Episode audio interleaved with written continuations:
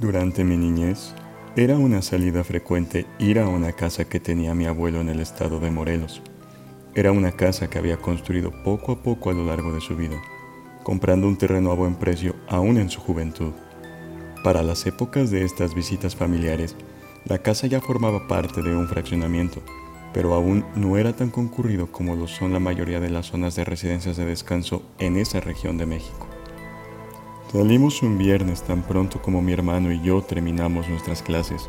Mi mamá pasó por nosotros y ella manejó hasta la casa de mi abuelo. Ella se encontraba ahí y mi padre nos alcanzaría por la noche una vez que terminara su jornada laboral. Eran tiempos más simples, en las que la mayoría de las personas no teníamos teléfonos móviles y priorizábamos mucho la convivencia familiar. Al llegar a la casa de mi abuelo, nos recibió con mucho entusiasmo. Mi abuela había muerto unos años antes y estas salidas de fin de semana siempre lo animaban. El atardecer ya había comenzado para cuando nos instalamos en nuestras recámaras habituales y a pesar de la hora, mi hermano y yo no perdonamos la rigurosa visita a la alberca. Era quizá el lugar donde pasábamos más tiempo, dentro de la alberca. Esta estaba instalada como es común a mitad de los jardines.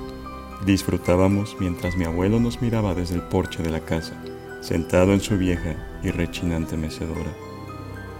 Mi papá llegó en lo que mi mamá preparó la mesa para cenar. Nosotros salimos de la alberca y la cubrimos para evitar que ésta se ensuciara con hojas y tierra. En familia disfrutamos de una deliciosa y cálida cena y luego de eso jugamos un rato todos juntos al Monopoly. Sobra decir que discutimos en varias ocasiones pues con este juego de mesa eso es inevitable. Nos dispusimos a dormir y cada quien se retiró a su recámara.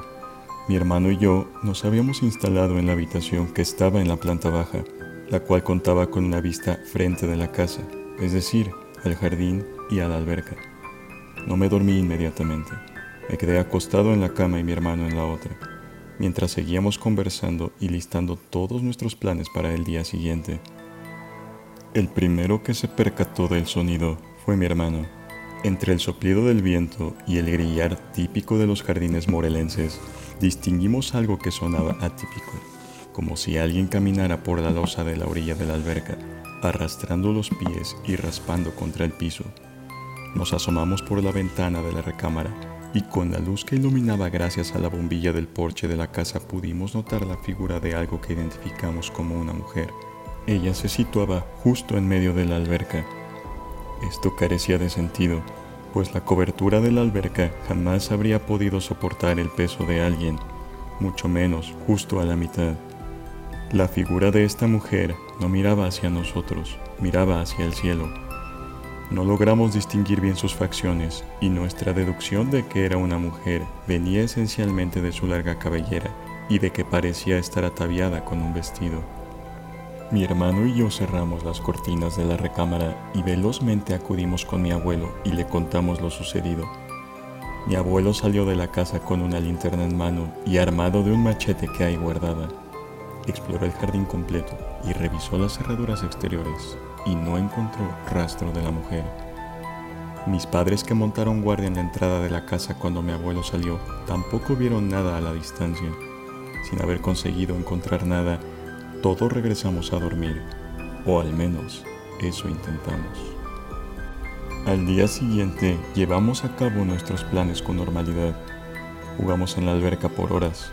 Mi abuelo y mi papá encendieron carbón para hacer carne y mi mamá preparó nuestro postre favorito, arroz con leche. Hacia la noche ya casi habíamos olvidado el incidente. Digo casi, porque mi hermano y yo temíamos que se repitiera algún evento similar.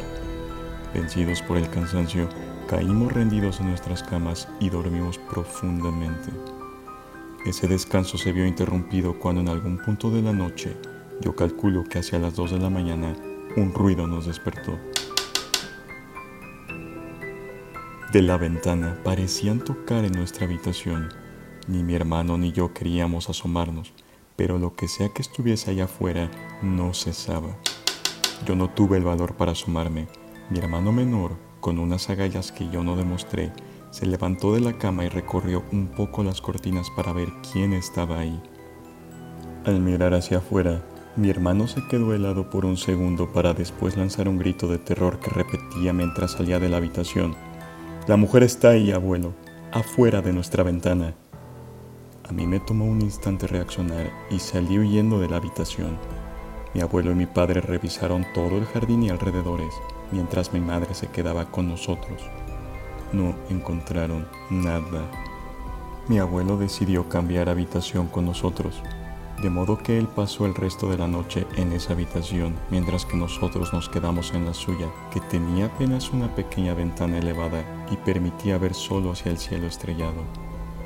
A la mañana siguiente mi abuelo, mientras desayunábamos, confesó haber visto a la mujer a la mitad de la alberca, mirando hacia la ventana, mirando fijamente hacia él.